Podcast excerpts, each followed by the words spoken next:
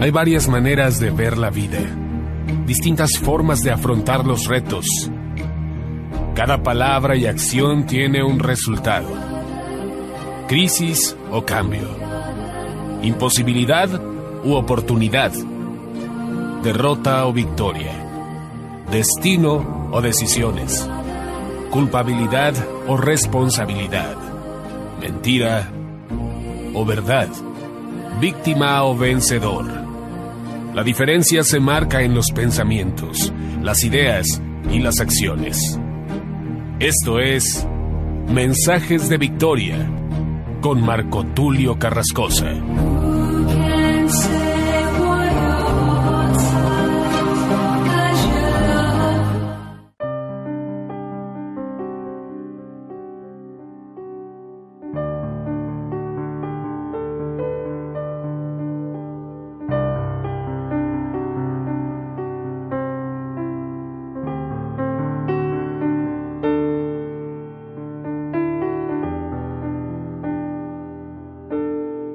Bendiciones a todos, amados hermanos y amigos.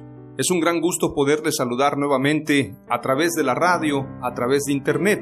Hoy estoy muy contento de poder compartirles el episodio número 21 de la serie Dios de Pactos. A este episodio lo he titulado Alegoría de Sara y Agar, aunque podría llamarlo también Alegoría de Isaac e Ismael.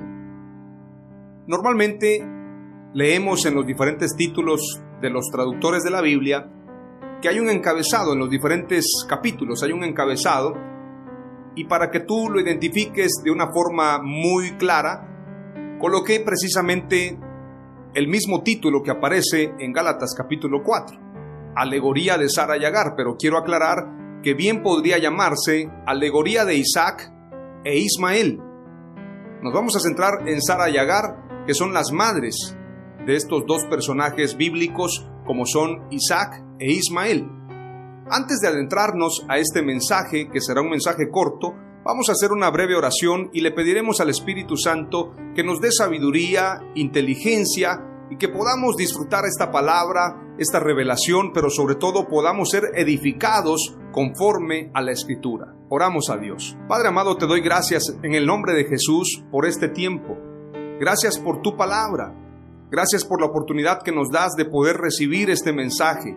Te pido, amado Dios, que bendigas a los oyentes. Bendice a hombres y mujeres, a jóvenes, ancianos, a niños. Que este mensaje pueda llegar a muchas personas y que las personas que están ayudándonos a hacer crecer este ministerio sean bendecidos en gran manera. Y cuando hablo de que este ministerio crezca, no me refiero a un crecimiento que tenga que ver con fama, aunque yo sé, Señor, que la fama va de la mano de ese pacto y esa promesa tuya. Todo lo que hacemos es para honra y gloria de tu nombre. Sin embargo, quienes están ayudándonos a crecer lo están haciendo en propagar este mensaje, en llevarlo a muchos lugares, en que se multiplique cada vez más la lista de gente que escucha el mensaje a través de la radio y a través de internet. Bendice a los dueños de radios, Bendice también, amado Dios, a los que comparten estos mensajes a través de Facebook, a través de Telegram, a través de WhatsApp, a través de las diferentes plataformas como Anchor, todas estas plataformas, Señor, estos medios que puedan ser utilizados para difundir este mensaje. Te pido, amado Dios, de manera especial y me uno en oración para suplicarte que venga, Señor, un tiempo de hambre y sed de tu palabra y que la gente entienda que la única manera de poder crecer es buscándote solamente a ti. Que no busquemos al hombre de Dios, sino al Dios del hombre. Que entendamos que no tenemos necesidad de que nadie nos enseñe, porque el Espíritu Santo nos guiará a toda verdad. Tu presencia nos guía y dependemos de ti. Tú eres nuestra cobertura, tú eres nuestro Padre, tú eres nuestro Señor tú eres nuestro Dios. A ti sea la gloria, la honra y la alabanza por los siglos de los siglos. Amén. Aleluya. Gálatas capítulo 4 es un capítulo muy especial. Yo te recomiendo que leas todo el capítulo 4. Sin embargo, yo voy a comenzar a leer desde el verso 21. Pero es interesante que pudieras leer todo el capítulo 4. A partir del verso 21, quien hace la traducción en esta versión coloca el título Alegoría de Sara y Agar. Sin embargo, en otros versículos anteriores coloca títulos como el que dice Exhortación contra el volver a la esclavitud. Los Gálatas estaban batallando precisamente porque algunos querían obligarlos a judaizarse, a guardar toda la ley, a ser circuncidados. Y entonces el mensaje del apóstol Pablo es claro y directo. Ustedes no tienen que volver a la esclavitud. Y entonces en el verso 21 utiliza una alegoría para manifestar que nosotros somos parte de un pacto de gracia, no un pacto de esclavitud. Entonces utiliza la figura de estas dos mujeres y es importante entonces prestar atención. Antes de adentrarnos al verso 21, quiero leerte el significado de la palabra alegoría para que lo tengas muy en claro. Alegoría del griego, alegoría, quiere decir figuradamente. Es una figura literaria o tema artístico que busca representar una idea valiéndose de formas humanas, de animales y o de objetos cotidianos. En este caso, para hablar de los dos pactos, del pacto de la carne, del pacto del Sinaí y del pacto de la promesa, el pacto de fe, a través de Abraham y Sara, a través de Isaac, precisamente el escritor en esta carta, el apóstol Pablo, dirigiéndose a los Gálatas, nos escribe acerca de esta alegoría de Sara y Agar. Entonces es una figura que utiliza el apóstol Pablo para que podamos entender la dimensión de este pacto en el que tú y yo nos encontramos. No es por obras para que nadie se gloríe, es por la gracia de Dios, es por fe, como el espíritu de la reforma con estas cinco solas. Sola escritura, solamente la escritura tiene la revelación de Dios, sola fide, solo por fe, sola gratia, solo por gracia Solus Christus, solo Cristo salva. Solideo gloria, solamente a Dios sea la gloria. Este es el propósito de la reforma. Sin embargo, hoy en día no se respeta lo que enseñan las cinco solas de donde proviene la iglesia evangélica. No se conforman a la sola escritura, le hacen más caso a los apóstoles, falsos apóstoles por cierto, le hacen más caso a lo que enseña la denominación o el manual de dicha congregación. No es solamente por gracia, porque hay que ser méritos. Antes eran las indulgencias las que se vendían, ahora se venden posiciones. Hay que honrar al apóstol, hay que honrar al profeta, hay que traerle buenos diezmos, buenos regalos. Entonces ya no es solo por gracia, ahora hay que hacer obras. No es solamente por fe, hay que hacer obras. Entonces no se respetan las cinco solas. Ya no es solus Christus, ya no se entiende como doctrina lo que enseña Jesús, sino que ahora se entiende como sana doctrina lo que enseña el apóstol o el líder de la denominación. Por si fuera poco, la escritura dice que toda la gloria es para Dios y que Dios no comparte su gloria con nadie. Y es muy grave tomar la gloria de Dios, es decir, es muy grave ostentar la gloria de Dios. Recordemos a este personaje llamado Usa que de repente trató de sostener el arca donde la presencia de Dios iba. Recuerden que David traslada el arca del pacto. Entonces, cuando Usa trata de detener el arca, porque iban precisamente cargándola y en un momento que el arca va a caer aparentemente, para explicarlo de mejor forma voy a leer el pasaje, porque no quiero parafrasearlo y omitir alguna información. Veamos lo que dice el pasaje. Pero cuando llegaron a la era de Kidón, Usa extendió su mano al arca para sostenerla, porque los bueyes tropezaban. Y el furor de Jehová se encendió contra Usa y lo hirió, porque había extendido su mano al arca, y murió allí delante de Dios. Y David tuvo pesar, porque Jehová había quebrantado a Usa, por lo que llamó aquel lugar Pérez Usa hasta hoy, que quiere decir el quebrantamiento de Usa solamente por querer tomar el arca. En el Nuevo Testamento, en el libro de los Hechos, encontramos a Ananías y Zafira, trataron de engañar al Espíritu Santo. El Apocalipsis en el capítulo 22 dice, el que le añada a este libro, le serán añadidas las plagas que vienen en este libro. El que le quite, será quitado su nombre del libro de la vida. Podemos encontrar casos como Nabucodonosor, que ostentaba ser el rey del mundo, veía su grande obra y entonces por ese enaltecimiento fue humillado y se convirtió en una bestia. También podemos encontrar a Herodes cuando el pueblo gritaba, voz de Dios y no de hombre, y vino un ángel y lo hirió y se engusanó delante de todo el pueblo.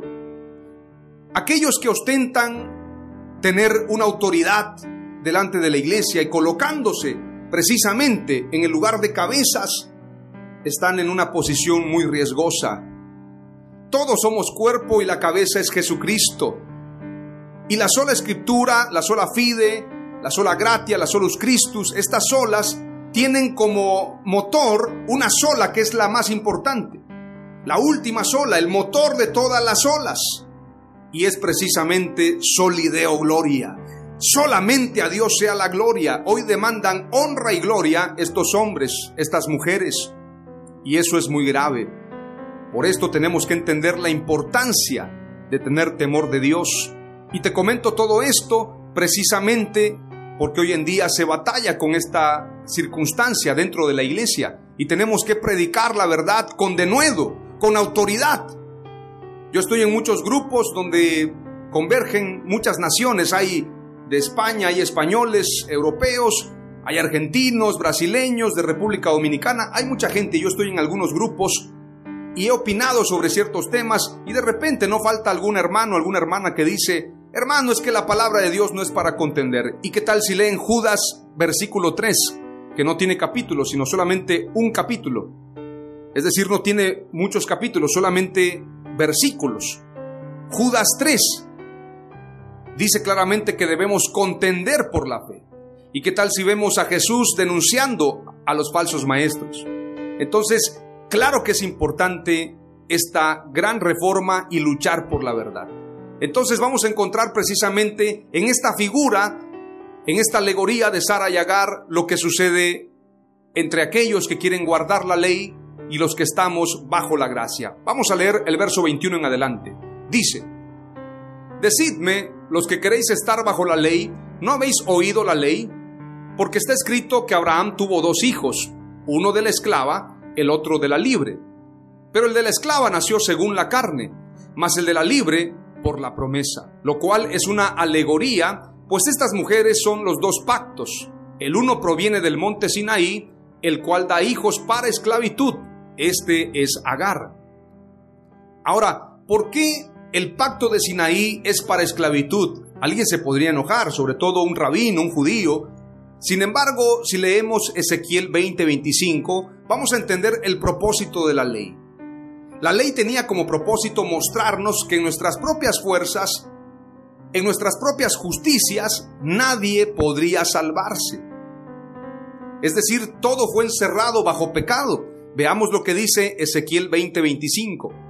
Por eso yo también les di estatutos que no eran buenos y decretos por los cuales no podrían vivir. ¿Usted cree que alguien podría vivir según la ley? Claro que no. Porque el que transgrede un punto de la ley ha violado toda la ley y por lo cual es reo de muerte. Nadie pudo guardar la ley. Bien señala el apóstol Pablo en su carta a los romanos, no hay justo ni aún uno. Todos fallaron, todos fallamos. El único santo, el único justo, el único perfecto, sin pecado, es nuestro Señor Jesucristo. Veamos lo que dice Isaías 28 desde el verso 10 en adelante para que entendamos lo que significa la ley y por qué el apóstol Pablo, habiendo sido un fariseo de fariseos que guardaba la ley, que creció a los pies de Gamaliel, señala que la ley era para esclavitud, porque nadie podía ser libre a través de las obras de la ley. Y entonces estaban viviendo como esclavos, con un yugo de esclavitud. Veamos el verso 10 en adelante. Porque mandamiento tras mandamiento, mandato sobre mandato, renglón tras renglón, línea sobre línea, un poquito allí, otro poquito allá, porque en lengua de tartamudos y en extraña lengua hablará a este pueblo, a los cuales él dijo, este es el reposo, dad reposo al cansado, y este es el refrigerio, mas no quisieron oír. La palabra pues de Jehová le será mandamiento tras mandamiento, mandato sobre mandato, renglón tras renglón, línea sobre línea, un poquito allí, otro poquito allá, hasta que vayan y caigan de espaldas y sean quebrantados, enlazados y presos. ¿Quién puede darnos libertad de este cuerpo? ¿Quién puede darnos libertad del pecado? Absolutamente nadie fuera de nuestro Señor Jesucristo. El nombre de Jesús significa Salvador, salvación. Y el único que guardó la ley y la cumplió y pudo hacernos libres es nuestro Señor Jesucristo.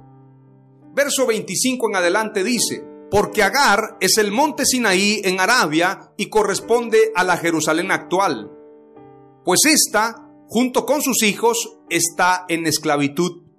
Mas la Jerusalén de arriba, la cual es madre de todos nosotros, es libre. Porque está escrito, regocíjate, oh estéril, tú que no das a luz, prorrumpe en júbilo y clama, tú que no tienes dolores de parto, porque más son los hijos de la desolada que de la que tiene marido. En este pasaje, en este verso, si no leemos la versión Kadosh, no vamos a entender la profundidad de este pasaje porque entonces estaríamos diciendo que la casada era Agar y la desolada era Sara. Sin embargo, si leemos en la versión Kadosh el mismo verso que declara el apóstol Pablo, precisamente en Gálatas capítulo 4 y verso 25 en adelante, para ser exactos en el verso 27, haciendo concordancia con Isaías 54.1, en la versión Kadosh declara, Canta mujer estéril tú que nunca has tenido un hijo, prorrumpe en una canción y gritos de júbilo, tú que nunca has estado de parto, porque la mujer abandonada tendrá más hijos que la mujer que está viviendo con su esposo. Precisamente porque Agar vivía con el esposo de Sara. Y Sara estaba desolada, Sara estaba sin hijo, estaba triste, estaba desanimada, porque ella no podía darle hijos a Abraham. Sin embargo, esta profecía es también para nosotros. Es también para que se cumpla el pacto de la gracia. Para que se cumpla en nosotros. Ahora, si leemos Génesis 16, entenderemos mejor el contexto. Y Sarai, mujer de Abraham, tomó a Agar su sierva egipcia al cabo de diez años que había habitado Abraham en la tierra de Canaán, y la dio por mujer a Abraham su marido. Y él se llegó a Agar, la cual concibió, y cuando vio que había concebido, miraba con desprecio a su señora. Agar no debió haber hecho eso, pero ella estaba actuando conforme a la carne, despreciaba a su señora. Entonces Araí dijo a Abraham, mi afrenta sea sobre ti, yo te di mi sierva por mujer, y viéndose encinta me mira con desprecio. Juzgue Jehová entre tú y yo. Tenemos que entender entonces que precisamente los que se glorían en la carne quieren despreciar a aquellos que confían en la gracia. Hay gente dentro de los templos que humilla a otros, que se sienten más espirituales que otros, que se sienten más grandes que otros. Confían en las obras de la carne, menosprecian al que cometió pecado, menosprecian a una prostituta, a un homosexual, a un narcotraficante, a un asesino. Sin embargo, la gracia es para todos. Jesús se sentaba con pecadores, con publicanos, porque su gracia sobrepasa todo entendimiento. Los que confían en las obras jamás podrán ocupar el lugar de los que estamos bajo la gracia. Todos los pecadores, la gente de fuera, el más grande asesino tiene una historia que contar y la gracia de Dios puede alcanzarlo. Gente con pecados muy pequeños, declara Dietrich Bonhoeffer, este hombre, este pastor que escribió crónicas en medio de la guerra en Alemania, en medio del holocausto. Y él escribe, personas con pecados muy pequeños, fuera de los templos. Y él relata una frase que resulta conmovedora. Me resulta más fácil creer en que una prostituta, porque cuando él declara esta frase, él estaba en el templo y habían mujeres prostitutas en el templo y estaban sus clientes, quienes tenían renombre, quienes tenían fama. Y él dice, no hay cosa más discordante en la oración que el orgullo. Porque los que confían en sus obras y son orgullosos están muy lejos de la verdad. Como aquel fariseo que decía, gracias Señor porque no soy como este.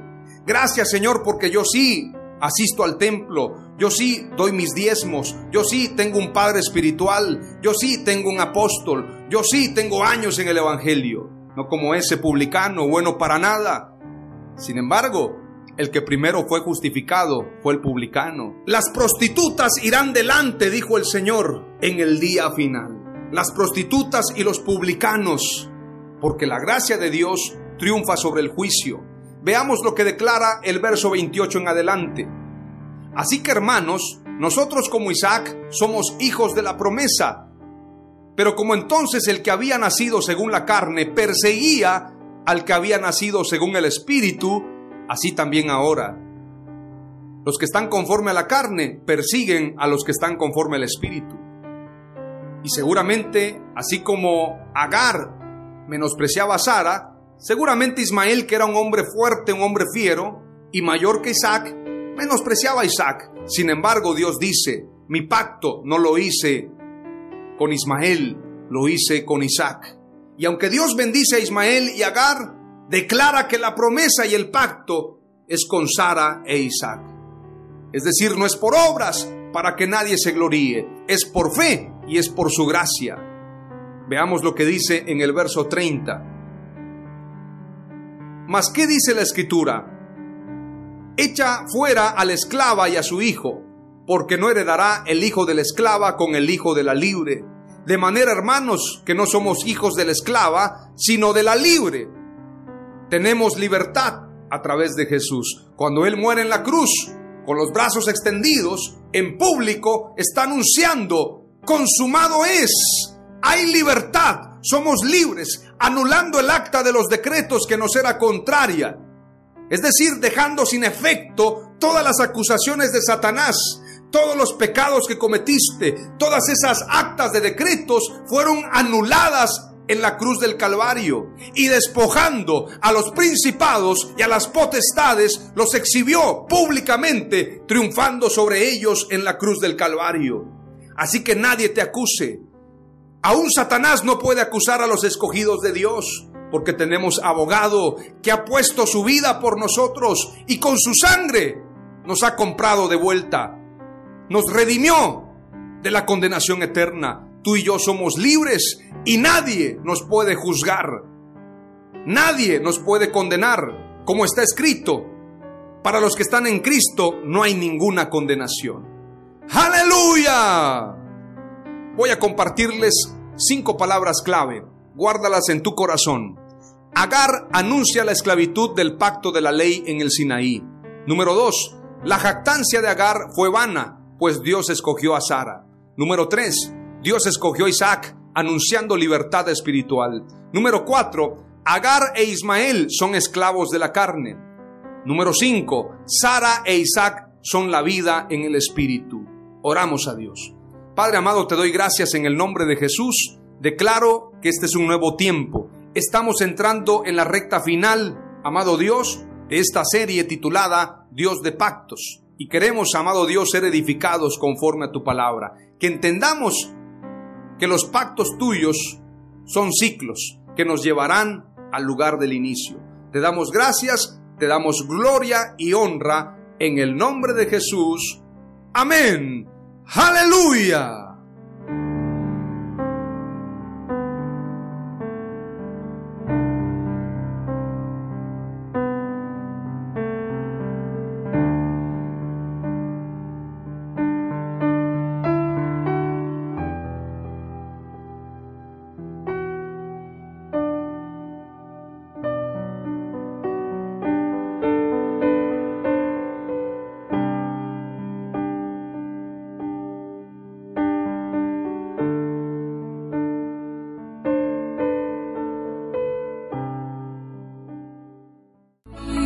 Esto fue Mensajes de Victoria con Marco Tulio Carrascosa. Gracias por escucharnos y seguirnos en nuestras redes sociales. Si deseas invitarnos a tu ciudad, escríbenos por inbox o al WhatsApp 961 66 882 99 961 66 882 99.